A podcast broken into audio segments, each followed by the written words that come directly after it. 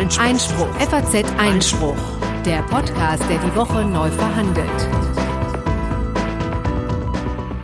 Herzlich willkommen zu Folge 106 des FAZ Einspruch Podcast, dem FAZ Podcast für die Welt, die Welt des Rechts und der Politik, heute am 29.01.2020. Und am Mikrofon begrüßen Sie wie jede Woche unser Heißsporn Konstantin van Linden. Hallo, der mit dieser Vorstellung nicht gerechnet hat, aber vielen Dank dafür. Ähm, ja, und äh, Corinna Budras, natürlich cool wie, äh, wie gewohnt sozusagen. Ja, mein lieber Konstantin, wir pflegen hier die Kunst des Überrumpelns, du ja mitunter auch.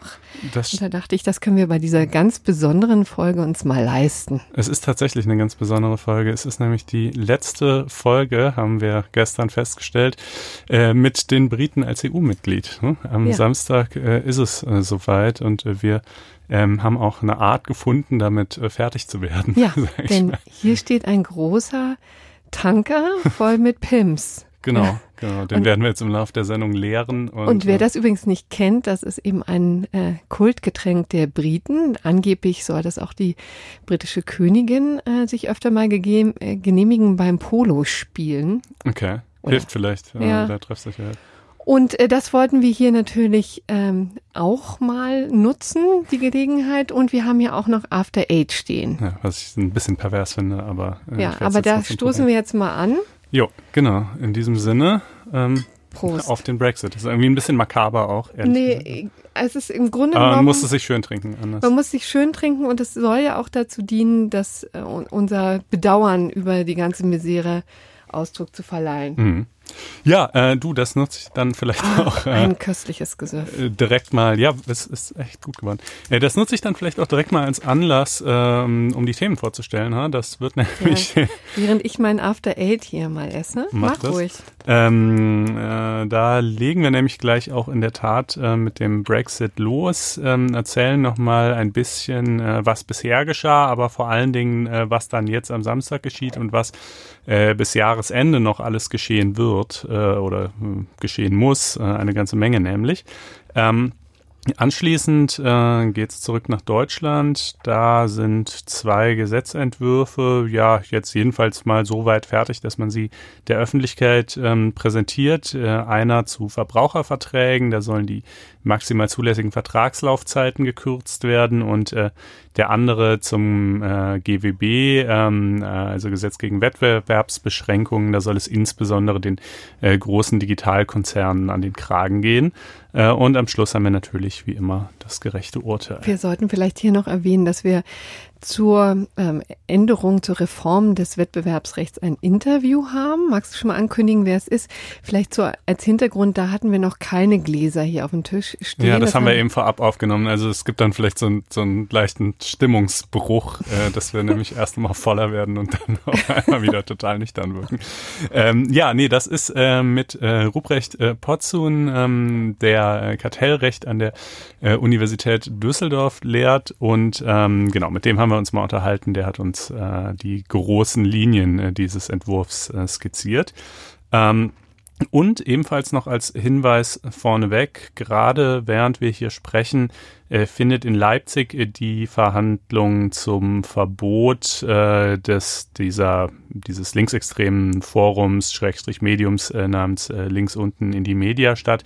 Da gibt es, habe ich jetzt gehört, vielleicht sogar doch noch heute ein Urteil, aber eben äh, leider noch nicht vor Beginn dieser Sendung. Deshalb äh, müssen wir euch da auf nächste Woche vertrösten. Aber dann erzählen wir es euch in äh, Länge und Breite genau, fest versprochen. Immerhin ist es das Bundesverwaltungsgericht, das darüber entscheiden wird.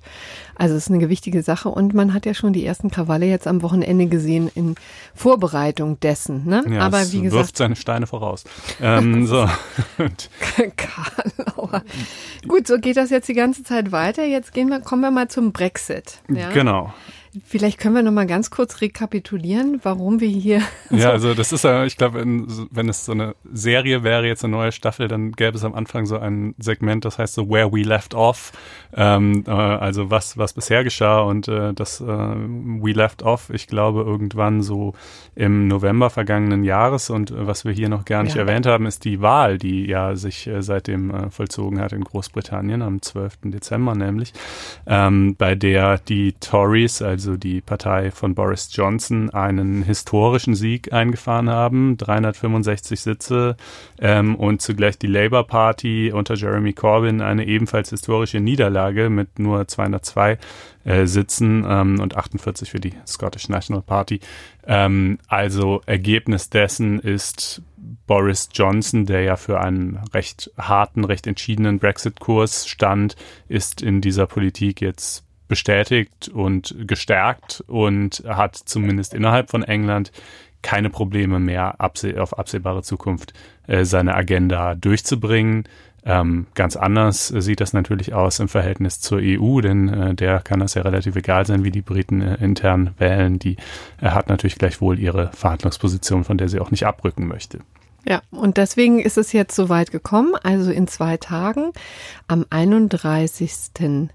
Januar ist es dann soweit der formelle Brexit, auch wenn sich es erstmal nach nichts anfühlen wird, ne? denn mhm. es wird kaum eine Veränderung geben. Ja, also. Äh, aber die, historisch ist es dennoch. Historisch ist es auf jeden Fall. Und äh, ein paar Dinge ändern sich dann eben auch ähm, schon. Also erstmal man muss das einfach so deutlich sagen, äh, England ist dann eben ab Samstag kein EU-Mitglied mehr. Das bedeutet zum Beispiel auch, dass die Briten äh, nicht mehr in den äh, europäischen Institutionen vertreten sind. Das heißt, sie können im Rat nicht mehr mitstimmen, die können im Europaparlament äh, nicht mehr dabei sitzen und mit abstimmen und so weiter. Also da sind sie schon mal raus.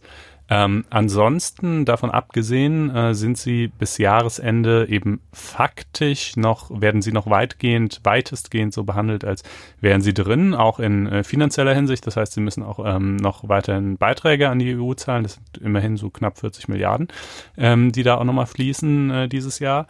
Und ähm, ja, bis zum 31.12. nämlich, dann läuft die ähm, Transition Period ab, also die Übergangsphase, ne, in der jetzt tatsächlich EU und Großbritannien den ja Freihandels äh, das Freihandelsabkommen ja, verhandeln können. Ne? Das wird auch noch lustig. Genau. Nach dem Brexit ist vor dem Brexit sozusagen. Also ähm, eine Sache übrigens, das fand ich ganz interessant. Ich habe mich äh, in Vorbereitung auf die Sendung mit äh, Martin Schmidtkessel äh, unterhalten, ein deutscher Professor, der sich eben viel mit dem Brexit und seinen rechtlichen äh, Implikationen und Auswirkungen äh, beschäftigt hat. Was ich zum Beispiel nicht wusste, ist das, äh, was sich schon jetzt ändert, ähm, dass britische Staatsbürger, die in Deutschland leben, nicht mehr an Kommunalwahlen teilnehmen können.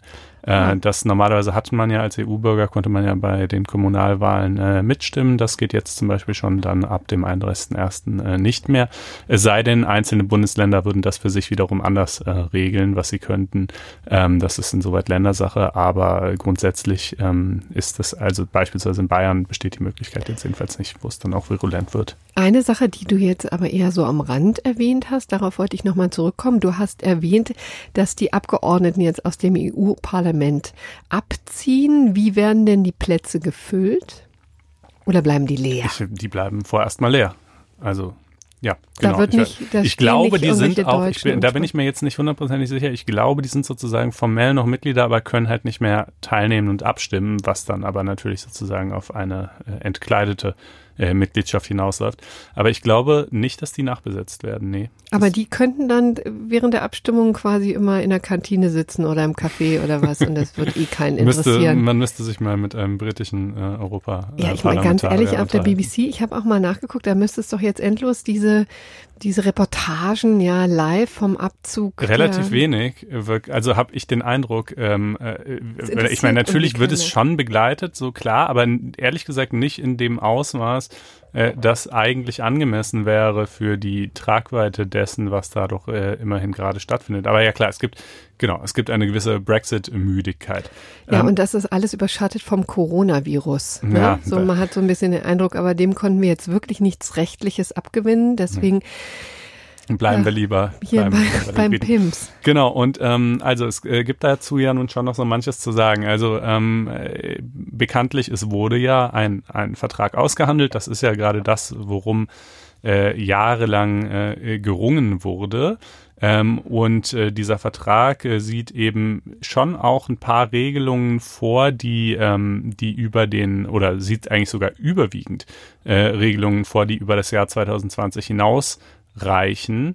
Ähm, und äh, in den Bereichen, wo er sozusagen, wo, wo da Regelungen in diesem, in diesem bisherigen Abkommen enthalten sind, würde man jetzt also, falls sich keine Einigung finden lässt, bis Jahresende nicht ins Nichts stürzen, sondern dann würde eben das gelten, was in diesem Abkommen geregelt ist. Also beispielsweise für äh, europäische Staatsbürger, die in ähm, Großbritannien leben derzeit, ist halt vorgesehen, dass die ein Aufenthaltsrecht auch weiterhin haben werden und umgekehrt, ja. Ähm, also es gibt da durchaus gewisse, wie soll man es sagen, äh, bestandsschützende ähm, äh, Übereinkünfte, die man, äh, die schon Teil dieses Vertrages sind. Aber sehr, sehr vieles ist eben natürlich auch noch nicht geregelt und äh, das äh, wird dann halt jetzt Gegenstand der Verhandlungen ja. über die nächsten äh, Monate sein. Genau, also da haben wir jetzt dieses berühmte Withdrawal Agreement, also quasi der Brexit-Vertrag, der sehr vieles regelt, was eben förmlich mit dem Ausscheiden zu tun hat, mit dieser Übergangsfrist und erst jetzt kommt es sozusagen, also faktisch mit dem 1. Februar werden dann wahrscheinlich gleich die Verhandlungen beginnen zwischen den Vereinigten Königreich und der EU über Freihandel, also natürlich Handelsabkommen, Investitionen, ähm, auch Dinge wie Außenpolitik, Sicherheit, Datentransfer, Verteidigung, all das muss ja auf neue Füße gestellt werden. Normalerweise brauchen diese Freihandelsabkommen Jahre, wenn nicht gar Jahrzehnte. Hier hat man sich elf Monate als Frist gesetzt, also notgedrungen als mhm. Frist gesetzt, weil das wurde ja immer weiter nach hinten geschoben. Ursprünglich waren es, glaube ich, zwei Jahre mal angedacht. Aber jedenfalls, ähm, das ist schon wirklich ein Brocken, der da verhandelt werden muss und man kann nur hoffen, dass das über die Bühne geht. Ist der nächste wichtig, wichtige Termin ist, glaube ich, der, na, der 1. Juli. Äh, der, ja, beziehungsweise der 31. Juni. Genau. Denn bis zu dem können beide Seiten äh, eine Verlängerung äh, beantragen und um zwar einmalig um maximal zwei Jahre. Ähm, Boris Johnson hat schon ganz entschieden erklärt, dass er das nicht tun wird. Er hat sogar äh, innerhalb von Großbritannien quasi ein nationales äh, Gesetz erlassen, äh, welches äh, den, den Parlamentariern explizit verbietet, ähm, quasi den Antrag zu stellen, dass, äh, dass eine solche Verlängerung erbeten werden soll. Ja, also mit anderen Worten, Johnson will sozusagen betreibt sogar eine gewisse Selbstbeschneidung äh, seiner Befugnisse und der Befugnisse seiner Parlamentarier, äh, indem er ihnen quasi untersagt, überhaupt auch nur überhaupt auch nur den Antrag dahingehend zu stellen. Ja, das ließe sich allerdings natürlich mit der Parlamentsmehrheit der Tories auch wohl auch wieder zurücknehmen nehmen, ähm, wenn sie denn wollten. Es sieht nur derzeit absolut nicht danach aus, als wollten sie. Ähm, allerdings kann natürlich auch die andere Seite, also die EU, sagen, wir hätten gerne eine Verlängerung. Ändert aber natürlich nichts daran, dass wenn, dass die Briten dann aber trotzdem auch diesem Antrag eben zustimmen müssten. Ja, also long story short, wenn sie wirklich nicht wollen, dann gibt's auch keine Verlängerung. Es ist ein bisschen teuflisch vielleicht dass, dass diese Verlängerung maximal bis zum 31. Juni beantragt werden kann, denn äh, die Erfahrung lehrt ja, ähm, dass äh, sozusagen der Druck erstmal, das ist so ein bisschen wie mit dem Hausaufgaben machen früher, ja, also, oder, äh, oder, oder Seminararbeiten schreiben oder so, also die Abgabefrist muss sehr nahe rücken, äh, da, da, damit man irgendwie nicht mehr sich einreden kann, dass das noch alles gut gehen werde. Und die, von Juni ist halt noch eine Weile hin bis Jahresende. Ähm, ob das auch danach noch möglich wäre, trotz der nun eigentlich gegenteiligen Festlegungen in diesem bisherigen ähm, äh, Übereinkommen, ist rechtlich umstritten. Es wäre auf jeden Fall möglich, wenn alle EU-Staaten inklusive Großbritannien zustimmen würden, weil warum nicht? Wenn dann hätten einfach alle interessierten Parteien äh, ihr Ja-Wort gegeben, dann gäbe es keinen sinnvollen Grund, ähm, das abzulehnen. Äh, ob aber auch nur die Kommission im, im Zusammenspiel mit der britischen Regierung das dann noch machen könnten, ist umstritten. Wird man sehen, ob es denn allerdings überhaupt ähm, dazu kommt. Und ja, bis dahin sind, du sagst es gerade schon, ne, also unglaublich viele Fragen zu klären. Ähm, vieles davon hochtechnisch, reicht dann eben auch in, in, in sozusagen regulatorische Bereiche rein, mit denen man als Normalmensch überhaupt nichts zu tun hat, wenn man nicht zufälligerweise gerade in diesem Industriezweig arbeitet und zwar als Inhouse Counsel von, was weiß ich, einem Automobilzulieferer oder irgendwas. Also die Menge an sozusagen europäisch definierten Normen und Standards, die einzuhalten sind und Kontrollen, die erfolgen beim Transfer von Waren und bei diesem und jenem ist fast unüberschaubar, ja. Ähm, und äh, das war auch eine Sache, die ich den, den Schmidt-Kessel, äh, Herrn Schmidt-Kessel gefragt habe. Und äh, er meinte, naja, also er denkt, was so diese, diese sage ich mal, diesen Bereich der Normsetzung betrifft, also ähm, was weiß ich, Gesundheitsschutzstandards, auch Verbraucherschutzstandards und so beim Import von Waren äh, wird Brüssel tonangebend bleiben, ist er sich eigentlich sicher. Also das hält er nicht für realistisch, dass, ähm, dass äh, Großbritannien da irgendwie die, die europäischen Standards jetzt äh, in, in, äh, von sich aus unilateral massiv wird unterschreiten können, ähm, sondern da meint er, da werden sie sich letztlich an die an dieselben Bedingungen halten müssen, die auch bisher schon galten. Und äh, was auch in dem Zusammenhang ganz interessant ist, äh, liegt schon ein paar Jährchen zurück, 2016 ähm, äh, hat die äh, hat das britische Parlament beschlossen, alle ähm, bis dahin und ich glaube auch noch bis zum endgültigen Austritt, also dann bis Ende 2020, äh, geltenden europarechtlichen Bestimmungen, also Richtlinien, Verordnungen, äh, ihre britischen Umsetzungsgesetze und auch die Judikatur des, des Europäischen Gerichtshofs, also was der jeweils so zur Auslegung all dessen entschieden hat, ähm, quasi in britisches Recht zu überführen. Ja. Ah. Was ja äh, völlig paradox anmutet, ne? denn sozusagen die, das war ja immer das große äh, Petitum der, der Lever, dass sie gesagt haben, wir wollen uns gerade nicht der, der, dieser ganzen Brüsseler Gesetzgebung und, und äh, diesem Gericht irgendwie, das, das so supranational agiert und so übergriffig ist, unterwerfen. Ähm, aber den, und das werden sie natürlich nach 2020 auch nicht mehr tun. Ja, also sozusagen neue europäische Gesetze, die dann verabschiedet werden und neue EuGH-Urteile, die dann ergehen, die werden natürlich auch nicht mehr bindend sein für Großbritannien. Ähm, aber den bisherigen Bestand, den hat man quasi eingefroren und gesagt, den behalten wir. Natürlich auch wieder mit sicherlich vielen Ausnahmen im Einzelfall, klar, das ist einfach und praktischen Umsetzungsschwierigkeiten. Ja, aber das Gegenteil wäre wirklich, das kann man sich gar nicht, also man muss sich das einfach mal praktisch vorstellen, Jahrzehnte an, an Rechtsetzung rückab und, und auch Rechtsprechung rückabzuwickeln, im behördlichen Alltag wäre eine schlicht, also erstens wäre es einfach nicht sinnvoll, weil viel von dem, was die EU macht, ja dann eben doch entgegen ihrem Ruf auch einfach gut ist. Ja. Äh, aber zweitens wäre es auch schlicht nicht praktikabel. Also das, das wäre einfach eine nicht zu bewältigende Aufgabe für die Behörden. Es wird so schon, es ist so schon natürlich eine äh, äh ja vorprogrammierte Überforderung. Ähm, aber ja, genau, das fand ich jedenfalls so einen ganz äh, interessanten Aspekt, der irgendwie so ein bisschen äh, untergegangen ist in der in der bisherigen Debatte. Ja. Ist es denn dann jetzt alles, was es noch zum Brexit an diesem Punkt zu sagen gibt? Also ja, ich muss mal hier gerade, ähm, naja, also was man vielleicht nochmal wiederholen kann, ähm, das äh, haben wir in einer früheren Sendung schon mal ausgeführt, aber äh, ist, glaube ich, schon nochmal, weil es auch schwierig ist, sich das so richtig einzuprägen, die Lösung der Nordirland-Frage.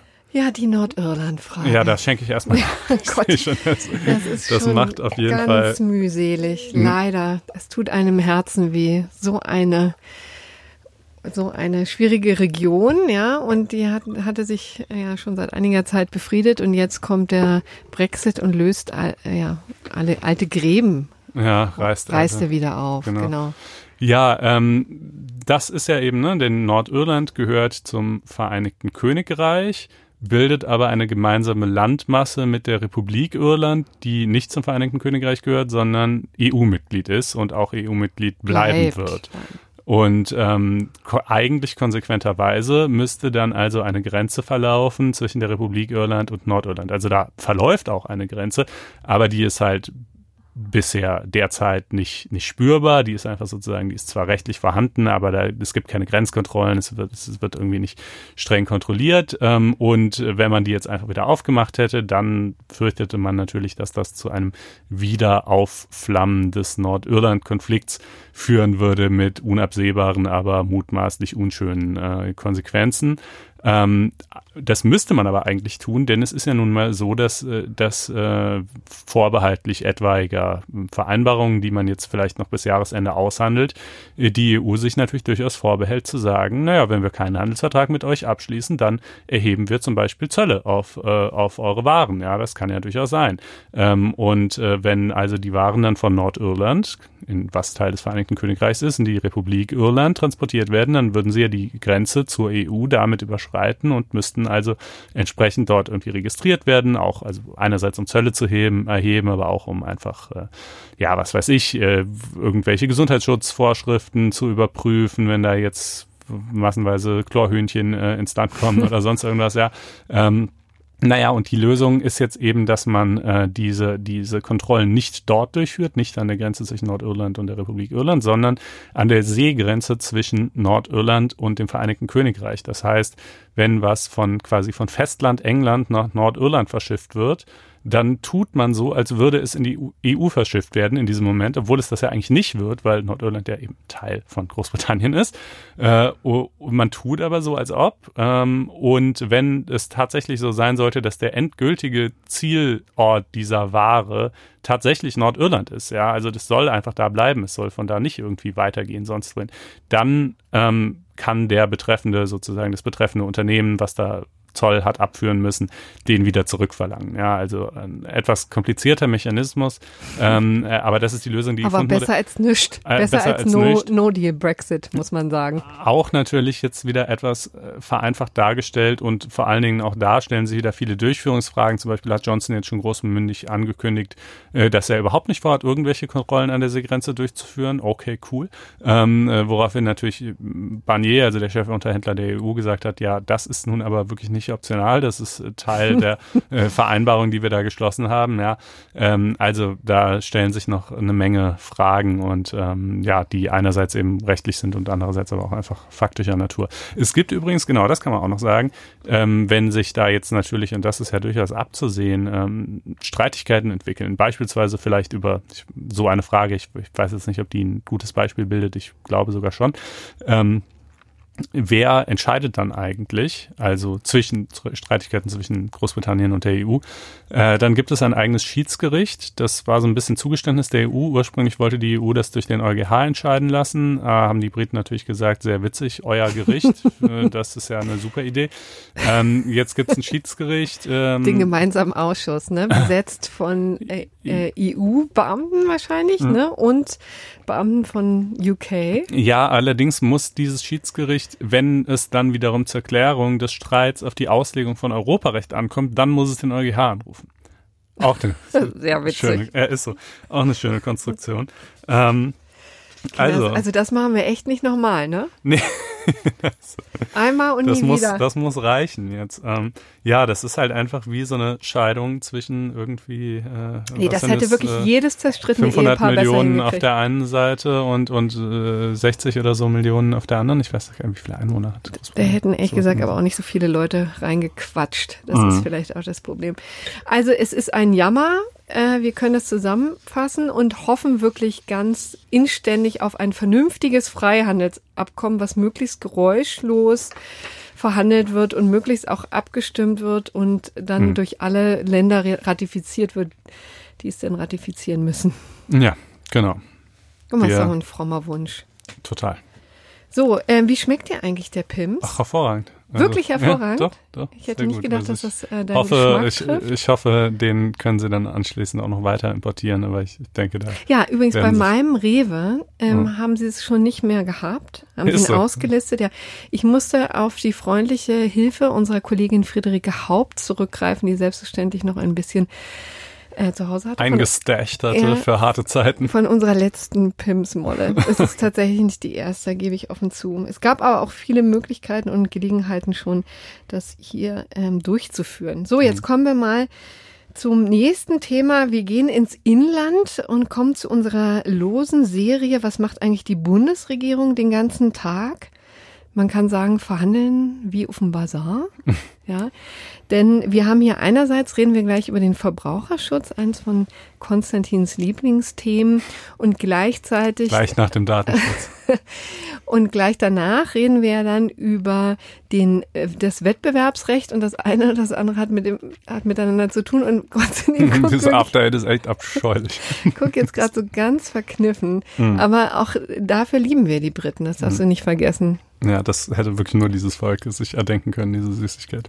Aber gut, also ähm, Verbraucherschutz. Verbraucherschutz, genau. Also ich wollte nur darauf hinweisen, dass es sozusagen da, da glaube ich, einen Link gab. Ne? Also hm. im Grunde genommen, hier Frau Lamprecht kriegt ihren, also unsere Justizministerin kriegt ihren Verbraucherschutz und auf der anderen Seite wird's, äh, haben es ähm, dann die Digitalkonzerne ein bisschen schwerer. Stimmt das eigentlich so? Und es naja, waren noch andere Regelungen. Also es war jedenfalls mal so, dass sowohl dieser Entwurf, ähm, zu dem wir jetzt gleich kommen, zu den, zu den äh, Abo-Fallen, Ausfallen bei den Verbrauchern, nenne ich es jetzt mal, als auch umgekehrt die GWB-Novelle eigentlich sozusagen schon lange in Anführungsstrichen fertig waren, jedenfalls innerhalb der Ministerien, die für ihre jeweilige Ausarbeitung zuständig waren, also das Justizministerium im Falle des Verbraucherschutzes und das Wirtschaftsministerium im Falle äh, des Gesetzes gegen die Wettbewerbsbeschränkungen, aber nicht so richtig aus dem Quark kam, weil es halt innerhalb der großen Koalition offenbar äh, Unstimmigkeiten gab und jetzt kommen sie halt, kamen sie dann vergangene, ich meine Ende vergangener Woche beide mehr oder weniger ähm, gleichzeitig mit Referentenentwürfen äh, um die Ecke, was natürlich schon sozusagen stark vermuten lässt, äh, dass das ein gegenseitiges äh, Aufeinanderzugehen äh, war. Ja. Und dann kommen wir jetzt erstmal zum Verbraucherschutz, der ja auch groß durch die Medien ging. Ähm, wir fangen mal an mit einem, es gab insgesamt vier Kernpunkte, so möchte ich es mal reduzieren. Und zwar fangen wir an mit den, der nachträglichen Bestätigung bei telefonischen Verträgen. Ja, also werden Verträge am Telefon geschlossen, dann muss man im Nachgang die schriftlich in Textform bestätigen, einfach um sicherzugehen, dass der arme Verbraucher nicht überrumpelt wurde durch einen Anruf des Unternehmens. Ja, der, da wird man ja leicht mal in Grund und Boden gequatscht und am Ende kommt man raus und hat einen Vertrag abgeschlossen über drei Jahre zu besonders hohen Bedingungen und das möchte die Bundesregierung vermeiden und deswegen ähm, ist dieser ja, Zusatzpunkt hinzugekommen. Gilt übrigens zunächst nicht äh, für Mobilfunkverträge oder Aboverträge oder so. Also das interessiert uns ja leider auch. Ne? Mhm. Wir gehören ja eigentlich auch in dieses Paket. Also wir, damit meine ich nicht uns als Verbraucher, sondern uns als Zeitung, denn wir sind natürlich auch auf der anderen Seite Vertragspartner. Die FAZ ist Vertragspartner. So, aber es gilt vor allen Dingen für äh, Verträge der Energiebranche, also Strom- und Gaslieferverträge. Darauf will man es erstmal beschränken, wenn ich es richtig verstanden habe. Das ist ja dann einigermaßen überschaubar. Ist das? Ich wusste, also mich hat noch nie jemand angerufen und gesagt, hey, wollen Sie irgendwie bei uns einen, einen Stromvertrag abschließen. Aber gut, das muss nichts heißen. Ja, richtig.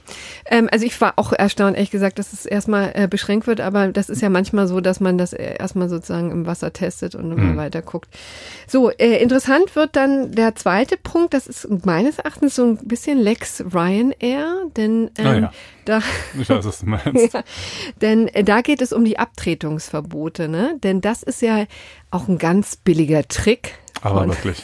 von diesen Fluglinien gewesen. Vielleicht um nochmal das Szenario aufzumachen, worum es eigentlich geht. Also wir haben ja in, äh, vergangen, in der Vergangenheit so einen Aufstieg der Legal Text gesehen, ne, insbesondere im Flugbereich, also bei Verbraucherrechten von verspäteten Flugzeugen und so weiter. Und die funktionieren meistens im Abtretungsmodell. Ne? Also da haben sich findige Unternehmen gebildet, die den ähm, Verbrauchern ihre äh, also denen die Verbraucher ihre Rechte abtreten können und diese Unternehmen werden, gehen dann, diese Legal-Tags gehen dann zu den, zu den Fluglinien und wollen dann die, äh, die Ansprüche durchsetzen. Das ist der Mechanismus, der hier im Fokus steht. Ähm, das ist auch extrem effektiv. Ja, die machen ganz viel mit technischen Algorithmen, äh, können die eben Dinge sehr viel leichter durchsetzen, als es der Einzelne könnte. Deswegen erfreut sich das großer Beliebtheit. Nur nicht bei den Fluglinien und insbesondere Ryanair ist eben dazu übergegangen, so eine Dinge denn nicht anzuerkennen oder in ihren AGBs eben festzulegen, ihr dürft eure Rechte nicht abtreten. Genau, ja. und das ist natürlich die blanke Verarschung, um es mal in aller Deutlichkeit ja. zu sagen. Das hatte es äh, hat ja keinen erkennbaren Zweck, außer eben genau den, die Rechtsverfolgung zu erschweren. Äh, und das wurde ehrlich gesagt, soweit ich es zumindest überblicke, auch bisher schon von den Gerichten nicht anerkannt, weil sie halt gesagt haben, die Klausel ist unwirksam aus genau diesem Grund. Aber schaden kann es nicht, äh, das auch nochmal ins Gesetz äh, reinzuschreiben. Ja. Ähm, das wird also ein weiterer Kernpunkt sein. Dann haben wir einen Haftungszeitraum für den Kauf gebrauchter Sachen. Also das sind so in Konstellationen, wo Verbraucher von Unternehmen äh, gebrauchte Sachen kaufen, eben nicht von Privatleuten, denn bei Privatleuten gilt ja sowieso ein anderes Regime, aber von Unternehmen, das sollte eben auch aufgrund von EU-Recht jetzt mal geklärt werden. Also da gibt es einen neuen Haftungszeitraum, ich glaube, von zwölf Monaten. So. Und nun kommen wir zu einem Punkt, der durch die Medien ging und der auch sehr kontrovers diskutiert wurde, nämlich die Vertragslaufzeit von Dauerschuldverhältnissen. Ne? Also hm. Stichwort Fitnessstudio, Mobilfunkverträge, was gibt's noch? Festnetzverträge ähm, und so weiter und so fort. Also Übrigens auch da wieder die Abos, Hüste Hüste ja. der Zeitung. Also da ist natürlich äh, die Idee dahinter der Unternehmen, die wollen ihre Kunden so lange wie möglich binden. Mhm. Und äh, das tun sie über ein Jahr oder sogar zwei. Ne? Mhm. Zwei ist bis jetzt gesetzlich erlaubt, ja. Und dann findet sich der Verbraucher mitunter ja in so einen Abo-Fallen wieder. Ne? Will er eigentlich nicht, merkt nach, nach drei Monaten, dass er nicht ins Fitnessstudio gehen möchte und dann zahlt er die letzten anderthalb Jahre, ohne da jemals gewesen zu sein. Das ist natürlich ärgerlich. Und da möchte die, die Justizministerin Frau Lamprecht da jetzt Abhilfe schaffen und das Ganze minimieren, also zurückstutzen auf maximal ein Jahr. Also diese Verträge dürfen dann nur noch für ein Jahr laufen, wenn die Sache durchgeht. Und auch eine Verlängerung soll eigentlich nur noch bis zu maximal drei Monate möglich sein. Das ist die Idee. So, da stellt sich natürlich die Frage, wie sinnvoll sowas ist. Ich gehe jetzt mal davon aus, dass die Justizministerin fest davon überzeugt ist. Es gibt wohl Stimmen im äh, Wirtschaftsministerium, die das anders sehen. Offensichtlich, ähm, so heißt es, ist dieser ja, Vorschlag, dieser Referentenentwurf nicht abgestimmt mit dem Wirtschaftsministerium. Die hatten da wesentliche Bedenken, aber trotzdem ist es jetzt äh, quasi in die Abstimmung mit den Verbänden gegangen, also den nächsten Schritt als solchen. Da hat so ein bisschen die SPD-Justizministerin sich vorbeigemogelt, muss man sagen.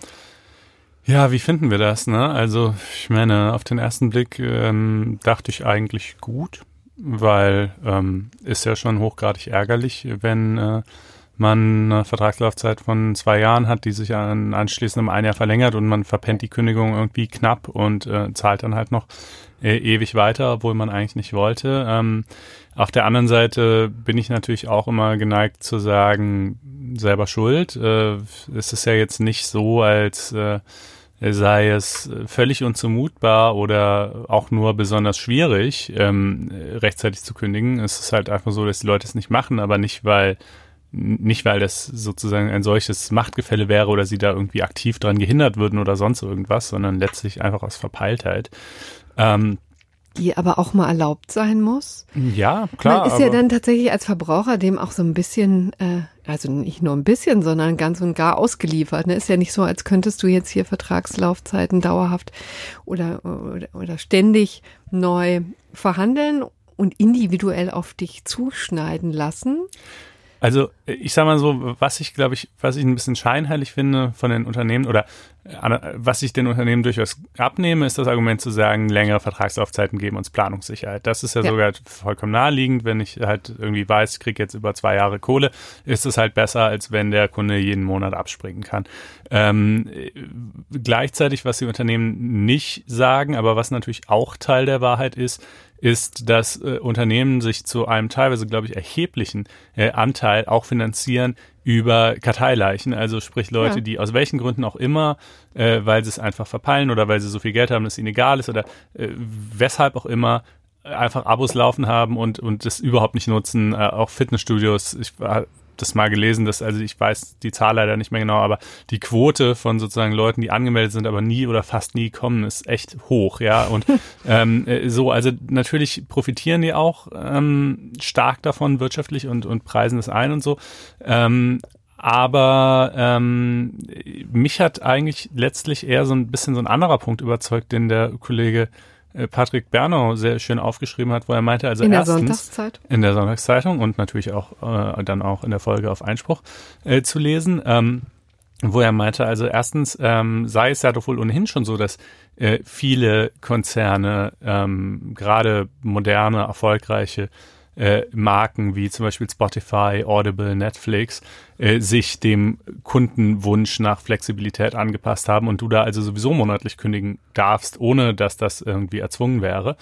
Ähm, zweitens, äh, und auch zum Beispiel bei Fitnessstudios oder so, gibt's zumindest die Option. Also hier war es auch so, als ich nach Frankfurt gezogen bin, habe ich erstmal einen, einen monatlich kündbaren Vertrag äh, bei dem Fitnessstudio hier abgeschlossen. Und ich dachte, naja, mal gucken, wie das alles so wird mit der FAZ. Und äh, dann. Der, der relativ teuer war wahrscheinlich. Der ne, im halt Vergleich. äh, teurer war jedenfalls. Und dann, nachdem ich dachte, okay, ist schön hier, äh, habe ich halt auf einen Jahresvertrag äh, umgestellt, der günstiger ist. Und das ist natürlich auch klar. Äh, diesen, diesen sozusagen diesen Vorteil, dass der länger laufen, der Vertrag mit der längeren Laufzeit dann eben auch weniger kostet im Zweifelsfall, äh, den hast du dann halt nicht mehr und kannst ihn nicht mehr nutzen. Ne? Na, das kommt echt drauf an. Ich glaube, da sind die Marktmechanismen ein bisschen unvorhersehbar. Justizministerium jedenfalls sagt, naja, durch Vertrags, kurze Vertragslaufzeiten entsteht ja mehr Wettbewerb, ja, weil die immer fürchten müssen, dass die Leute abspringen. Ne, Wir haben es bei Gas und Strom zum Beispiel. Da gibt's ja inzwischen Situationen, wo die Leute jährlich wechseln, um dann immer wieder die, äh, die Anreiz, äh, Boni, Prämien und so weiter mitzunehmen. Also insofern, das war ja sehr im Sinne des Verbraucherschutzes. Und hier äh, könnte sich ja ein ähnlicher Mechanismus entstehen. Ich meine, wie du ja auch sagtest, dass ähm, da muss einer vorpreschen, wie es bei Netflix und Co. der Fall war, und dann ziehen alle anderen hinterher. Ne? Ja, es So. entsteht aber natürlich auch umgekehrt ein höherer Verwaltungsaufwand, der ja letztlich auch wieder auf die Preise aufgeschlagen werden muss. Ähm, also äh, das klingt jetzt zwar so ein bisschen Crimey River mäßig, aber ganz ehrlich, also ich manchmal äh, mit den äh, Kollegen im Verlag spreche, es ist halt schon, äh, also es ist jetzt keine gigantische Aufgabe, aber es ist schon so, dass es auch einfach Arbeit bedeutet, irgendwie sozusagen einen neuen Eintrag im Abonnentenverzeichnis anzulegen und zu pflegen und so weiter. Also will sagen, ähm, je mehr Fluktuation da drin ist, desto höher ist auch einfach der Aufwand der Verwaltung des Kundenstammes und auch das muss sich ja irgendwie in den Preisen widerspiegeln. Also ich fürchte halt, das weiß man natürlich nicht, das wird man da vor allen Dingen unbefriedigenderweise wird es auf diese Frage wahrscheinlich selbst nach Verabschiedung des Gesetzentwurfs keine klare Antwort geben, weil es immer noch so viele andere Faktoren gibt, die die Preise mit beeinflussen. Aber ich fürchte halt, dass man dass es sich eher sozusagen auf dem Niveau der höheren, sprich der monatlich kündbaren ähm, Preise stabilisieren wird, als auf dem Niveau der niedrigeren, ähm, nämlich äh, jährlich oder sogar nur zweijährlich kündbaren. Nicht so bei uns, denn das wäre jetzt ja eine schöne Möglichkeit mal für einen kleinen Werbeblock. Komm, Stimmt, das ist die beste Überleitung zu diesem Ja. Werbeblock. den Sag doch einfach mal, bitte, bitte. Wer uns übrigens unterstützen möchte, kann auch ein FAZ-Einspruch-Abo abschließen. abschließen, selbst wenn er nicht Jurist ist. Also auch Nicht-Juristen sind uns natürlich sehr willkommen. Ja, muss man auch Herzlich. tatsächlich gar nicht Ja, sagen. man Also muss gar keine juristischen Kenntnisse vorweisen, sondern man kann einfach ein Abo abschließen. Äh, auf faz.net-einspruch testen, ein Wort, alles zusammengeschrieben. Äh, könnt ihr vier Wochen lang kostenlos äh, probieren, dann, wenn ihr wollt, auch wieder kündigen, ist keine Abo-Falle, ähm, aber wir hoffen natürlich und äh, gehen im Übrigen fest davon aus, äh, dass es euch gut gefallen wird. Ihr bekommt dann äh, Zugriff zu allen irgendwie rechtlich geprägten Texten aus der FAZ und der FAS und von Faznet und außerdem auch noch täglich exklusiven Beiträgen, die nur dort erscheinen. Und ähm, ja, falls ihr noch kein Abo haben solltet, äh, probiert es einfach gerne mal aus. Und äh, genau, das ist äh, bei uns jedenfalls derzeit äh, auch günstig. Äh, naja gut, für Studenten kostet es immer 5 Euro im Monat. Da ändert sich dann insoweit nichts, glaube ich, abhängig von der Vertragslaufzeit. Aber für Nicht-Studenten ist es ähm, günstiger, wenn man ein Jahresabo abschließt im Vergleich zu einem monatlich kündbaren Abo. ja, also auch. Noch. könnte sich dann ja ändern, ja. Und jetzt wollen wir natürlich alle Oh, das wissen, wird jetzt natürlich peinlich, wenn wir dann den höheren Preis veranschlagen sollten. Ja, das, das, das müssen wir dann leider auch im Sinne der Transparenz offenlegen, denn auch wir sind natürlich ein Wirtschaftsunterlegen. Und ich habe ja auf unsere zwieste- äh, zwiespältige Rolle hingewiesen. Ja. Was jetzt alle wirklich interessiert, Konstantin, ist, gehst du denn überhaupt noch zum äh, Fitnessstudio? Mal mehr, mal weniger, aber prinzipiell schon, doch. So. Ja. Also durchschnittlich zweimal im Monat. Das ist doch. Na, bisschen, bisschen mehr ist es schon. Ja, Und jetzt kommen wir zu dem anderen Thema, das damit verbunden ist, zumindest ja, lose. Ja, zeitlich, zeitlich. Lose. Ja, genau. Also wir, wie gesagt, äh, mit Verdacht auf großkoalitionären Kuhhandel, um diese beiden Entwürfe mal voranzubringen. Aber wie dem auch sei, jedenfalls, wie schon angekündigt, geht es eben äh, um das äh, Gesetz gegen äh, Wettbewerbsbeschränkungen, genau genommen die zehnte Novelle desselben, die insbesondere einen starken Fokus auf die äh, Regulierung von Digitalkonzernen legen möchte und äh, darüber äh, unterhalten sich nicht Corinna und ich bilateral, sondern wir haben uns Herrn Professor Potzun von der Universität Düsseldorf in die Sendung eingeladen. Ja, dann herzlich willkommen in der Sendung, Herr Potzun. Hallo, Herr van Linden und Frau Budras. Hallo. Ähm, ja, Herr Potzun, die zehnte GWB-Novelle steht vielleicht noch nicht kurz vor der Verabschiedung, aber es scheint ja nun doch zumindest mal äh, voranzugehen. Jedenfalls liegt nun ein Referentenentwurf vor. Äh, können Sie vielleicht erstmal kurz so die ja, bisherige Geschichte dieses Gesetzentwurfs und die damit verbundenen Unstimmigkeiten äh, erläutern und vielleicht auch einen Blick darauf werfen, wie es jetzt mutmaßlich weitergehen wird? Kann man jetzt davon ausgehen, dass dies dann auch die finale Fassung ist oder, oder gibt es da immer noch noch große Reibungspunkte. Also, dass der deutsche Gesetzgeber überhaupt das Kartellrecht angefasst hat, das äh, geht erstmal zurück auf eine europäische Richtlinie.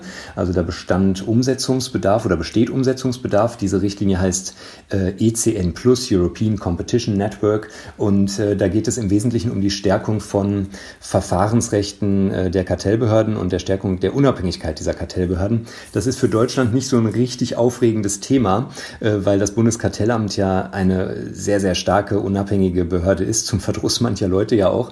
Ähm, die hat da eher in Europa äh, Modellcharakter, aber man kann sich ja auch vorstellen, dass das vielleicht eben in anderen Mitgliedstaaten nicht ganz so, ähm, äh, dass die Kartellbehörden da eben nicht ganz so eine starke Stellung haben wie hier. Und dafür hat die, ähm, hat die EU eben diese ECN Plus Richtlinie erlassen, die jetzt auch bei uns einen gewissen Umsetzungsbedarf ähm, hervorruft. Damit lag das GWB sozusagen auf dem Tisch des Gesetzgebers, der sich darum kümmern durfte. Und der hat das eben dann gleich mit einem sehr ambitionierten Thema verknüpft, nämlich der Frage, welche Regelungen sollten wir aufnehmen, um die digitalisierte Wirtschaft besser zu erfassen.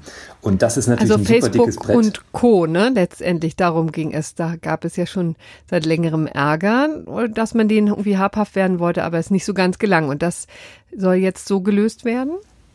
Genau, also das ist sicherlich der äh, wichtige Treiber so in der öffentlichen Debatte gewesen, dass wir eben in Deutschland ähm, mit Google, Amazon, Facebook, Apple, wir nennen die immer die GAFAs, mhm. ähm, dass wir mit denen eben Schwierigkeiten haben äh, in wettbewerblicher Hinsicht oder da Probleme sehen und gleichzeitig mit den bisherigen Instrumenten nicht so richtig gut an die herankommen. Zumindest ist das der Eindruck, der sich in Deutschland eben sehr stark äh, manifestiert hat. Und daran hat jetzt das Bundeswirtschaftsministerium ernsthaft gearbeitet, auch Studien dazu vorher in Auftrag gegeben und also auch wirklich ausführlichen Vorbereitungsprozess gehabt, was auch nötig ist, weil Deutschland jetzt, wenn das jetzt in absehbarer Zeit durchgehen sollte, tatsächlich die erste ähm, größere Nation äh, ist, die es versuch, die versucht, Wettbewerbsregeln für diese neue digitale äh, Wirtschaft zu schaffen. Mit neu meine ich jetzt natürlich, äh, ist ja nicht alles erst äh, gestern über uns gekommen, aber es sind eben, die wettbewerblichen Probleme sind eben erst seit ein, zwei, drei Jahren vielleicht so richtig gut greifbar, seit die Europäische Kommission beispielsweise ihr großes Verfahren gegen Google geführt hat oder das Bundeskartellamt das Verfahren gegen Facebook. Und was soll da helfen? Ja, dafür gibt es ein ganzes Maßnahmenbündel und ähm, es ist, glaube ich, ganz wichtig, dass man sich, wenn man jetzt über das neue GWB spricht, auch gleich einen zweiten Strang nochmal vergegenwärtigt. Also es geht zum einen äh, um Regeln, die äh, diese GAFAs äh, etwas in die Schranken weisen sollen. Und diese Regeln sind auch durchaus also echt aufregend für Kartellrechtler. Ähm, es gibt aber auch einen ganz wichtigen zweiten Strang in, dieser, in diesem Gesetzgebungsprojekt. Und zwar hatten wir im vergangenen Jahr diese Debatte nach, der, ähm, nach Siemens Alstom, nachdem die Europäische Kommission den Zusammenschluss von Siemens und Alstom äh, untersagt hat, über Industriepolitik in Europa und in Deutschland. Und vielleicht erinnern sich manche noch daran, dass der Wirtschaftsminister Peter Altmaier da erst so ein Papier vorgelegt hatte, das ähm, schrecklich protektionistisch war, wo es darum ging, deutsche Champions irgendwie äh, ah, zu schützen. Ja, natürlich. Und das ist jetzt irgendwie alles ganz stark abgemildert. Also das so spricht man jetzt nicht mehr äh, davon, so spricht auch Altmaier äh, nicht mehr. Aber wir sehen in diesem GWB-Referentenentwurf jetzt schon auch Regeln, die deutsche Unternehmen, und zwar eher so die klassische ähm, Industrieunternehmerschaft äh, in Deutschland, ähm, in die Lage versetzen sollen, im Wettbewerb tätig zu werden. Also wir haben zum einen Regeln, ich sage jetzt mal ganz platt, gegen GAFA, ja, gegen Google, mhm. Amazon, Facebook. Wir haben zum anderen aber auch Regeln für äh, deutsche Unternehmen, die in diesem digitalen, die in den digitalen Märkten stärker eingreifen wollen. Also das sind so zwei Treiber, die, ähm, die jetzt in dieser GWB-Novelle drinstecken. Und wir wollen aber, Entschuldigung, ich muss zu diesen total aufregenden äh, Kartellregeln, wollte ich mal nachfragen. Gerne, ja. ne? Die müssen Sie mal kurz erklären. Genau, also wir haben äh, das, was so, was so das meiste Aufsehen ähm, verursacht hat, ist äh, der neue geplante Paragraph 19a äh, des Gesetzes gegen Wettbewerbsbeschränkungen. Und ähm, erlauben Sie, bevor ich, äh, bevor ich Ihnen genau erkläre, was, was da äh, vor sich geht, ähm, vielleicht nochmal eine Bemerkung dazu, was Kartellrecht überhaupt ist und leistet. Mhm. Also Kartellrecht ist ja das Rechtsgebiet, ähm, in dem wir versuchen, die grundlegenden Regeln zu schaffen, damit Märkte funktionieren. Also das ist sozusagen das Ziel des Kartellrechts. Ja, wir wollen diesen Prozess von Angebot und Nachfrage, der unsere Wirtschaft strukturiert, so bauen, dass da Wettbewerb ähm, der wesentliche Antrieb ist und dass Unternehmen da in freier Konkurrenz mit den besten Leistungen und besten Preisen äh, den Kunden für sich gewinnen können. Und Kartellrecht hat eben immer als Anspruch, dieses Funktionieren der Märkte zu sichern. Das ist sozusagen die, der Grundimpuls. Und das Grundproblem oder eines der Grundprobleme bei Märkten ist dann eben, wenn einzelne Unternehmen zu viel Macht kriegen. Mhm also äh, wirtschaftliche, wettbewerbliche Macht, dann wie, besteht wie eben Facebook immer die Gefahr, und Google wie möglicherweise hm? Facebook und Google, das ist ja schon ganz umstritten, ob die überhaupt mächtig sind. Ja, sie glauben nicht, was da Anwälten alles zu einfällt, wenn man sie damit beauftragt, das mal in Frage zu stellen.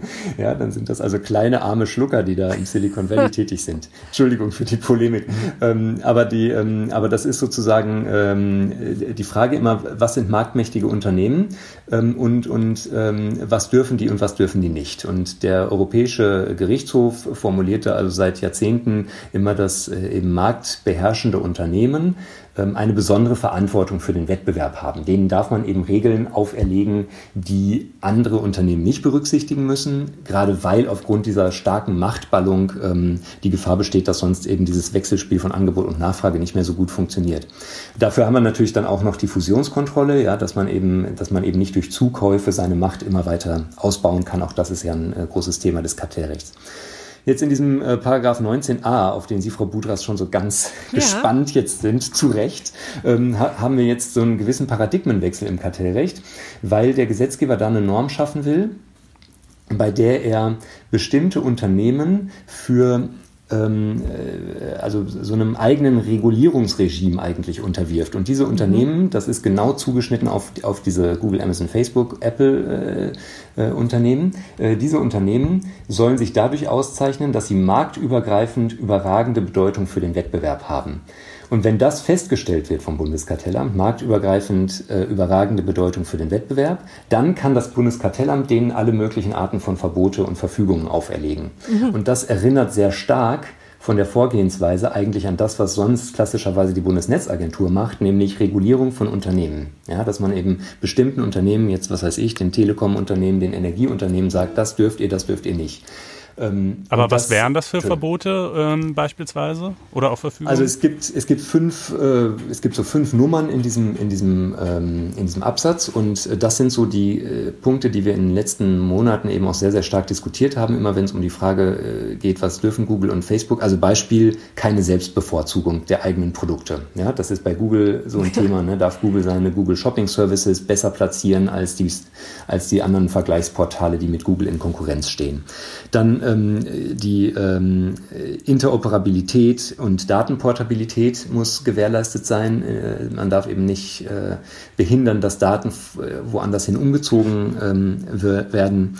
Äh, man darf ähm, Leuten, die auf den Plattformen tätig sind, also beispielsweise jetzt, wenn ich an Amazon Marketplace denke, da gibt es ja Händler, die über Amazon verkaufen, die gleichzeitig mit Amazon aber auch im Wettbewerb stehen, weil Amazon die Produkte selber verkauft. Ähm, diese Händler müssen, äh, denen dürfen keine Informationen vorenthalten werden, mit deren Daten darf nicht so frei verfahren werden wie bislang.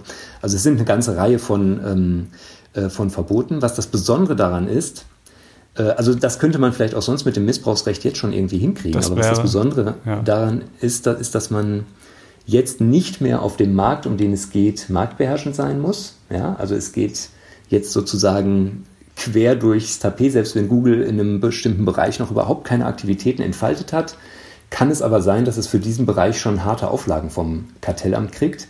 Ja, und, mhm. ähm, und Marktbeherrschung selbst ist möglicherweise schon gar nicht mehr nötig. Und dann tragen auch noch die Unternehmen die Beweislast, was natürlich in gerichtlichen Verfahren dann besonders wichtig wird, ähm, dass, dass das vielleicht irgendwie sachlich gerechtfertigt ist. Also da findet schon eine echte Umwälzung statt. Ähm, und, und, und da stehen diese Unternehmen schon sehr deutlich ähm, sozusagen auf der ja, auf der Rechtfertigungsliste und, und kriegen ein deutliches Verbotsregime. Also wenn jetzt Google beispielsweise beschließen würde, ab morgen machen wir auch noch einen Taxidienst oder so, und würden sie jetzt auf diesem Markt erstmal noch gar keine Rolle spielen könnten, aber gleichwohl schon irgendwelchen strengen äh, Bestimmungen unterworfen werden. Ist das die Idee? Genau, das ist zumindest jetzt nicht ausgeschlossen. Man wird dann eben sehen müssen, wie, äh, wie das Kartellamt das handhabt und auch was das OLG Düsseldorf dann äh, gegebenenfalls dazu sagt oder der Kartellsenat des Bundesgerichtshofs.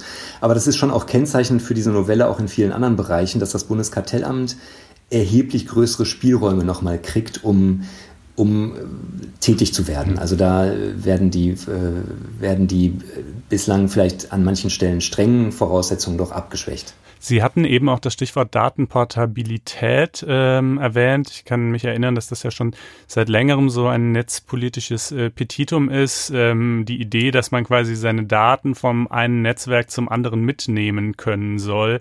Hintergedanke dabei wohl, dass es äh, eben etwas leichter dadurch werden könnte für neue, beispielsweise soziale Netzwerke ähm, äh, überhaupt erstmal äh, zu entstehen und, und eine Nutzerbasis zu entwickeln, wenn man beispielsweise seinen Facebook-Account zu dem neuen Netzwerk X äh, einfach mitnehmen kann. Ist, ist das tatsächlich das, was damit gemeint ist? Genau, da geht es genau um diese Fragen und ähm, wir kennen das ja schon aus der Datenschutzgrundverordnung, da gibt es ja auch so einen Anspruch, ähm, dass man seine persönlichen Daten umziehen darf. Ist natürlich immer die Frage, wie, funktioniert das dann in der Praxis und welche Daten sind genau davon umfasst? Ja, das ist natürlich, äh, ist natürlich schon irgendwie sehr schwierig, aber wenn sich jetzt eine Behörde wie das Kartellamt da dran setzt, hat das natürlich auch einen gewissen anderen Wumms, wenn ich das mal so sagen darf, als wenn das ähm, in unserem ja doch etwas notleidenden Datenschutzumsetzungsregime passiert. Ja, das haben Sie schön umrissen, das Problem. Ja, ja Sie haben das Wort Datenschutz jetzt äh, gerade schon ähm, zweimal gebraucht. Das wäre jetzt auch meine nächste Frage gewesen. Äh, wie, was bedeutet das denn für das das Konkurrenzverhältnis von Bundeskartellamt einerseits und Datenschutzbehörden andererseits. Diese Frage ist ja ohnehin schon gestellt worden bei dem bisherigen Facebook-Verfahren des Bundeskartellamts und wird sich wahrscheinlich in der Zukunft noch verschärft stellen, wenn äh, jetzt eben noch diese zusätzlichen Kompetenzen äh, hinzutreten, oder? Also da muss, äh, muss ich fast passen, weil der Gesetzentwurf dazu sehr, sehr wenig sagt. Und das ist äh, auch so ein bisschen überraschend, dass man diese Thematik oder dieses Überschneidungsverhältnis, das genau wie Sie gesagt haben, wir ja sehr, sehr ausgiebig diskutiert haben am Facebook-Fall, das wird eigentlich so ein bisschen links liegen gelassen. Ähm, was ich so interpretiere, dass also der, ähm, das Bundeswirtschaftsministerium sich da auf die Seite des Bundeskartellamts steht, dass da ja kein Problem gesehen hat, ähm, äh, eben in dem Bereich tätig zu werden, äh, wenn, äh, es eben äh, auch wettbewerbliche Probleme gibt. Allerdings muss man vielleicht auch noch dazu sagen, dass die dass das, was wir jetzt diskutieren oder die Datenschutzfragen, die stellen sich ja vor allem bei persönlichen oder nur bei personenbezogenen Daten. Und in dem Gesetzentwurf schimmert schon auch sehr, sehr stark immer durch, dass wir uns jetzt in eine zweite Dimension bewegen, die wir vielleicht noch nicht so deutlich auf dem Schirm haben, nämlich den Bereich B2B, also Business to Business, Internet of Things, Industrie 4.0, mit welchem Schlagwort auch immer Sie das bezeichnen wollen, wo es in erster Linie vielleicht eher um nicht personenbezogene Daten gibt oder Maschinendaten geht. Also das ist für die deutsche Industrie natürlich super wichtig, dass die, äh, was weiß ich, dass Siemens und äh, Robert Bosch und VW und so weiter, dass die eben Daten über Produktionsfertigungen etc. austauschen können ohne weiteres oder eben auf oder eben Zulieferer bestimmten Zugriff auf andere Daten haben und so, wo sich vielleicht diese Datenschutzproblematik jetzt gar nicht so äh, stark stellt, äh, was aber vielleicht für die, für die Wettbewerbssituation auf deutschen Märkten äh, wichtig ist. Da sind aber natürlich, muss man zugeben, jetzt äh, Google, Amazon, Facebook, Apple auch noch nicht so stark wie im Verbraucherbereich. Das berührt wahrscheinlich den von Ihnen eingangs erwähnten zweiten Strang, äh, zu dem ich gleich gerne auch nochmal kommen würde, aber zunächst noch eine Frage zum Bundeskartellamt und Facebook. Bekanntermaßen äh, läuft da ja schon ein Verfahren, noch auf Basis des alten oder eben derzeit noch geltenden Rechts. Und da hat es ja eine äh, ganz interessante Entscheidung des OLG Düsseldorfs gegeben, die ich jetzt mal so zusammenfassen würde, dass es das OLG in etwa gesagt hat, naja, ähm, vielleicht ist das, was Facebook hier macht, datenschutzrechtlich nicht ganz koscher, aber es fehlt sozusagen der spezifische Wettbewerbsverstoß in dem, was da möglicherweise falsch läuft. Ja. Ähm, kann man daraus irgendwelche mm, Schlussfolgerungen ziehen für diese neuen Kompetenzen? Ja, ich, es gibt schon in, der, ähm, in diesem Referentenentwurf gibt so einige Stellen, an denen ähm, dieser, äh, diese, dieser Entscheid des Oberlandesgerichts, der ja im einstweiligen Rechtsschutz erging, also das ist jetzt auch noch lange nicht das Ende der Fahnenstange, das Hauptsacheverfahren äh, läuft und der BGH hat die Sache jetzt auch vorliegen im, im einstweiligen Verfahren. Ähm, also es, ich habe den Eindruck, dass manches aus diesem OLG-Urteil auch ja quasi korrigiert werden soll oder, oder äh, anders hm. gerückt werden soll. Also in dem ähm, Gesetzesentwurf. In dem Gesetzesentwurf. Ja. Und ähm, mein Verständnis ist auch, dass der dann sogar anwendbar wäre, wenn man auf das Datum der letzten mündlichen Verhandlung äh, abstellt. Wenn das sozusagen rechtzeitig kommt, äh, dann muss das äh, Gericht, das dann am Zuge ist, vielleicht äh, auch schon nach dem neuen Gesetz ähm, entscheiden.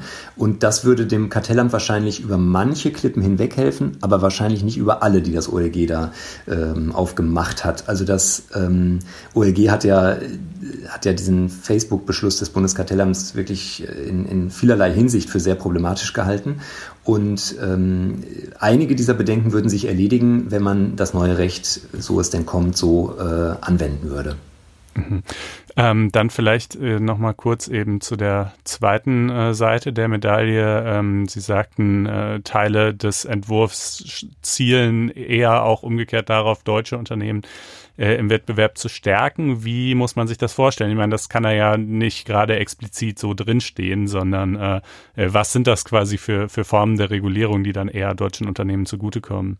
Nee, ganz genau. Also das ist natürlich jetzt nicht, also äh, prima vista ist es erstmal nicht europarechtswidrig oder ultraprotektionistisch oder so. Das ist wichtig zu wissen.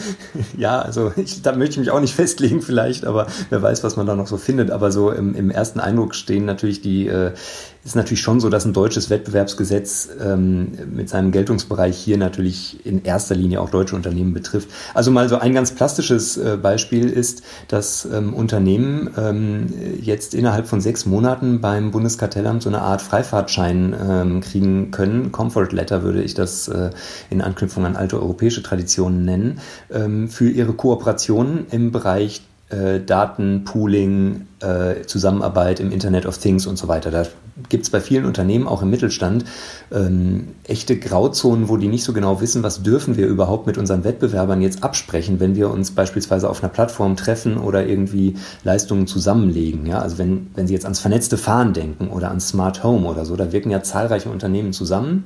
Und damit das funktioniert, müssen die Daten austauschen. Datenaustausch ist aber etwas, was wir im Kartellrecht kritisch sehen. Wettbewerber und Unternehmen sollen jetzt nicht so ohne weiteres äh, mal sich über alles Mögliche abstimmen dürfen. Die sollen sich Wettbewerb machen, auch um Innovationen, auch um neue Lösungen und so.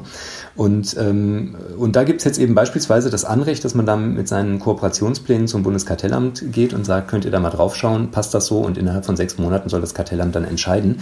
Das ist äh, verfahrensrechtlich eine echte äh, etwas Neues und etwas, was den Unternehmen wahrscheinlich sehr zu zugutekommt. Und im materiellen Bereich haben wir dann äh, mehrere andere Stellschrauben, an denen gedreht wird. Also zum einen gibt es ähm, erleichterten Zugang zu Daten, was, was für viele Unternehmen in Deutschland eben wichtig ist, weil sie stark sind für ich sage jetzt mal, die, die Hardware-Seite. Ja, wir haben tolle Produktion, tolle Ingenieure, aber wir haben eben vielleicht nicht so tolle äh, äh, Datensammler. Und äh, wenn ich dann darauf angewiesen bin, dass mein Produkt irgendwie mit Daten ausgestattet wird, äh, meine Maschine, damit das vernetzt besser läuft, dann habe ich jetzt erweiterte Zugangsrechte zu Daten. Ähm, ein anderes Beispiel, das gegenüber anderen Unternehmen, die gegenüber die, anderen also man ist manchmal etwas schwierig, äh, sich das so plastisch vorzustellen, mhm. was jetzt ein, ein Anwendungsfall tatsächlich sein könnte. Also zum Beispiel, was weiß ich, vielleicht ein, ein, ein Fahrzeughersteller BMW will irgendwie irgendwelche halbautonomen Fahrfunktionen haben und hätte gerne äh, meine bisherigen ähm, Routen von Google Maps. Wäre das wäre das zum Beispiel ein solcher Fall? Genau, solche Fälle sind das, ja, und, und dann eben auch im, im industriellen Bereich, den wir eben jetzt so als äh, Verbraucher oft nicht so richtig durchschauen, ja, also äh, wo, es, wo es einfach um die Produktion geht, die vernetzt wird. Ja. Mhm. Wenn ich dann abgehängt werde als ein Unternehmen, weil ich nicht darauf zugreifen kann, ähm, äh, welche ähm, Stückzahlen gerade im Unternehmen XY äh, äh, vom Band laufen und in welcher Geschwindigkeit und wo die wann wie hinverfrachtet werden und das aber dafür wichtig ist, damit ich mich in diesen Prozess einklinken kann, dann wäre das eben so ein Zugangsfall. Mhm. Ja. Und ähm, dieser Datenzugang soll erleichtert werden. Ich glaube, das ist äh, in der praktischen Umsetzung auch sehr, sehr schwierig, wie immer bei Daten. Aber es ist ein Beispiel dafür, wo man versucht, okay, wir wollen jetzt wirklich auch diesen ganzen industriellen Sektor in Deutschland versuchen, da, wir versuchen wenigstens Steine aus dem Weg zu räumen, die vielleicht ähm, die, die, die da vielleicht noch im Weg sind. Ein anderes Beispiel ist, ähm, dass es so eine Abhängigkeitsregelung im deutschen Recht gibt. Also Unternehmen, die von anderen Unternehmen abhängig sind, da geht es gar nicht um Marktbeherrschung, sondern um, eine überlegene Position ähm, die äh, dürfen von denen nicht äh, behindert werden. Und Was wäre das für ein Fall zum Beispiel? Also wo können also solche sind, Abhängigkeiten entstehen? Also das sind so ganz klassisch, sind das so die Fälle so, der ähm, die Kfz-Werkstatt ist irgendwie darauf äh, angewiesen, dass sie von BMW die, äh, ah, ja. Die neuesten Reparaturdaten kriegt. Ja, sowas hm. beispielsweise. Das wäre so, das ist so klassisch äh, das, was wir mit so Abhängigkeitsverhältnissen erfassen. Ähm, oder irgendwie ein Händler, der ein Produkt verkaufen will, das aber nicht kriegt von dem führenden Sportschuhhersteller und so und als Sportgeschäft braucht er das aber oder so. Ja, das sind so typische Abhängigkeitssituationen. Und dieses, diese Regeln, äh, diese Anti-Behinderungsregeln, die standen bislang nur kleinen und mittleren Unternehmen offen und werden jetzt auch geöffnet für Großunternehmen, also für große Konzerne. Und jetzt ist die Überlegung dahinter, dass es eben sein kann, dass auch ein Unternehmen wie äh, Allianz Versicherungen, ja, jetzt kein KMU im klassischen Sinne, ja, ähm, dass die beispielsweise ähm, gegen Amazon vorgehen können, weil sie von Amazon vielleicht abhängig sind in einem bestimmten Segment, wenn Amazon jetzt groß in den Versicherungspolicenhandel einsteigen würde. Ja, und das, äh, und da muss Amazon vielleicht gar nicht marktbeherrschend sein in, in dem Bereich, da, sonst käme man auch so dran, ja, sondern es würde eben schon so eine Abhängigkeitssituation reichen und das sogar für die für die großen Unternehmen, die natürlich ganz anders als die äh, kleineren und mittelständischen Unternehmen auch in der Lage sind, sowas dann mal durchzusetzen, in, zum Beispiel auch in der privaten, im privaten Rechtsstreit vorm Landgericht. Ja. Mhm. Also da, ähm, das ist auch eben so eine typische Erleichterung, wo ich sage, ja, das, da denkt man jetzt eben mehr an Siemens und andere als an, äh, als an den Verbraucher oder, ähm, oder an das kleine mittelständische Unternehmen. Und das ist, das ist sozusagen der wettbewerbspolitische Impuls, den sich Peter Altmaier von diesem Gesetz dann auch erhofft. Und jetzt sind ja Regeln, dass eine ihre Durchsetzung, das andere. Jedenfalls im Bereich Datenschutz sieht man ja, dass das oft äh, keineswegs äh, ein Gleichlauf besteht äh, zwischen diesen beiden Dingen. Ähm, also besteht ja weitgehende Einigkeit, dass manches, was äh, GAFA da so anstellt, eben eigentlich nicht mit europäischem Datenschutzrecht vereinbar ist, mutmaßlich, aber, äh, äh, aber so richtig ähm, was dran ändern tut sich auch nicht. Ist das in diesem Fall anders? Also will sagen, ist das Bundeskartellamt tatsächlich in der Lage, äh, auch schmerzlich Druck aufzubauen und spürbare Konsequenzen zu verhängen, die dann auch zu äh, Änderungen des Geschäftsgebarens führen? Ja und nein. Also wenn es eine Behörde kann, dann das Bundeskartellamt. Ja, also die sind schlagkräftig, die haben auch äh, die Leute dafür, die die das können, die ähm, die haben die Kompetenzen dafür. Ähm, also das das ist einfach eine Behörde, die äh, ich meine siehe Facebook-Verfahren, wenn die wenn der Entscheid steht und durchkommt, dann ist das aus meiner Sicht wirklich ein äh, Treffer ins Herz des Geschäftsmodells von Facebook, wenn Facebook seine Daten äh, intern nicht zusammenführen darf ähm, und äh, und die Unternehmen halten sich dann auch an solche Verfügungen. Mhm. Ja, also die sind nicht zahnlos. Also das muss man schon sagen. Andererseits äh, sollte man jetzt auch natürlich nicht, ähm, nicht verkennen, dass äh, deutsche Behörden jetzt im globalen Maßstab äh, in einer Wirtschaft immer nur so einzelne Entscheidungen treffen können, die vielleicht auch einen gewissen Signalcharakter haben, aber die sicherlich jetzt auch nicht die Wirtschaft komplett verändern. Ja, es geht mhm. ja, also das ist auch nicht die Aufgabe des Kartellamts. Es ist eben keine Regulierungsbehörde, sondern es ist, es geht immer um Einzelfälle. Es geht immer um, es geht immer darum, ein Signal zu setzen, was wollen wir auf Märkten. Und dann gibt es ein, ein Problem, das natürlich äh, weiterhin besteht und das ist, dass Behörden tendenziell immer zu spät kommen. Ja? Und das hm. ist ja jetzt auch bei diesem ganzen GAFA-Thema einfach augenfällig. Wir haben die marktbeherrschenden Stellungen von Google äh, mit 95 Prozent Marktanteil bei Suche oder so. Das haben wir jetzt seit zehn Jahren etabliert. Und jetzt fangen wir so langsam an, uns darüber Gedanken zu machen, wie man der ganzen Sache denn Herr werden könnte. Und dann äh, trifft man eine Entscheidung und die geht dann durch mehrere Gerichtsinstanzen und dauert äh, fünf Jahre, bis sie ermittelt ist und nochmal fünf Jahre, bis sie bei Gericht dann vielleicht auch Bestand hatte. Ja, das, also jetzt bei Facebook sieht man das gerade, glaube ich, ganz gut. Und das ist, das ist ein Problem, das erhalten bleibt. Der Bundeswirtschaftsminister hat in seiner Pressemitteilung zu dem Referentenentwurf geschrieben, das werde jetzt alles ganz anders, weil äh, das Bundeskartellamt jetzt auch erleichtert einstweilige äh, Maßnahmen ähm, äh, durchsetzen könne. Das stimmt, das steht auch so in dem Gesetzentwurf, aber wenn man genauer über das Recht der einstweiligen Maßnahmen nachdenkt, äh, dann weiß man auch, da geht es eigentlich nicht darum, Verfahren zu beschleunigen, sondern bestenfalls mal einen gegenwärtigen Zustand abzusichern. Ja? ja? Also Juristinnen und Juristen kennen das noch so irgendwie aus den, äh, was weiß ich, aus der sachenrechtlichen Entscheidung, wenn mal schnell noch irgendwie ein Grundstück gerettet werden muss, bevor es äh, äh, plattgewalzt wird oder so.